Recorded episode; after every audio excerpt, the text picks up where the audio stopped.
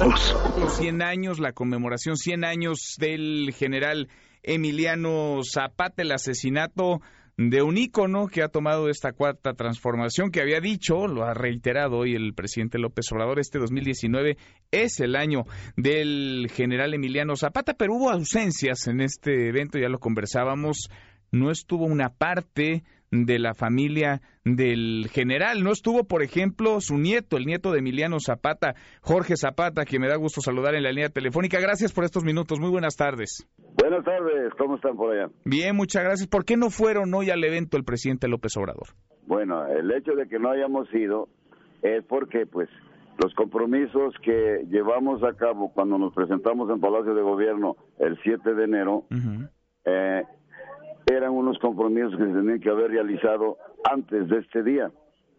Sin embargo, como no se realizó ninguno, la familia decidió no asistir a ningún evento oficial de gobierno con el presidente de la República. ¿Qué compromisos no se han cumplido aparte del gobierno del presidente López Obrador? Eh, yo creo que uno de los principales era remozar los lugares donde hay un busto, una estatua de nuestro general.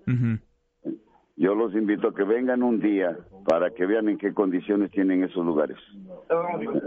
Sí. ¿Malas, muy malas condiciones?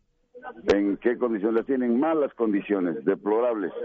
Entonces, utilizan nada más el nombre de mi abuelo para sus beneficios personales y abanderan de Emiliano Zapata, pero sus ideales los pisotean con sus hechos. Se están colgando en esta cuarta transformación del nombre, de la imagen, del símbolo que representa el general Emiliano Zapata.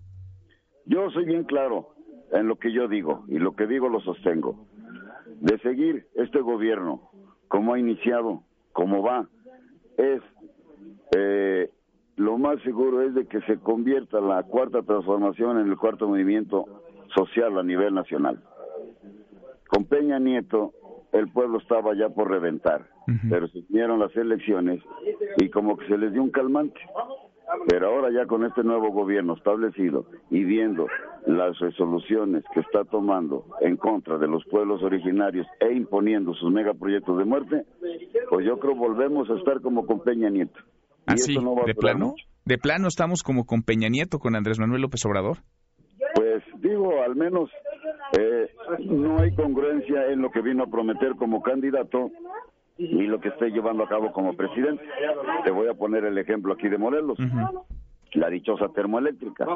Cuando vino aquí como candidato, dijo: Cuando vino aquí como candidato, vino a presumir y a decir y a engañar a la gente de Morelos. Cuando llegara presidente, le iba a dar marcha atrás a ese proyecto de muerte. Porque continuar con ese proyecto de termoeléctrica era como sembrar un basurero en Jerusalén. Entonces una termoeléctrica aquí en la cuna de Zapata, pues definitivamente no. Ahora resulta que llega a la presidencia con 30 millones de votos del pueblo y le está pintando huevos ¿eh? porque se van a llevar a cabo esos proyectos según él. Hola, hola. Según él, se van a llevar a cabo. Pero eso es lo que dicen ellos. Sí, sí, sí. lo que digan los campesinos. Bueno, organizaron una consulta, se acordará. Este no es nada más lo que diga Morelos. Aquí es todo lo que digan los pueblos para defender esos recursos aquí en la cuna de nuestro general Emiliano Zapata. ¿Qué pensaría? Estoy platicando con Jorge Zapata, el nieto de Emiliano Zapata. ¿Qué, qué pensaría el general Zapata, el general Emiliano Zapata, si hoy viviera de Andrés Manuel López Obrador? Bueno, pues yo pienso que diría lo mismo que estoy diciendo yo, estaría en contra de él, igual que lo estuvo contra Madero hace 100 años, cuando Madero hizo compromisos con él y al final de cuentas no le cumplió ninguno y por eso el general se vio en la necesidad de hacer su propia revolución del sur pues ahí están los señalamientos duros, contundentes, nos dice, son muy claros por allá con lo que piensan y así lo manifiestan, así la opinión en torno a esta cuarta transformación al presidente López Obrador. Don Jorge, Jorge Zapata, gracias por estos minutos. Ándale, hasta luego, que estén bien, un abrazo. Igualmente, muy, muy buenas tardes. Mesa para todos.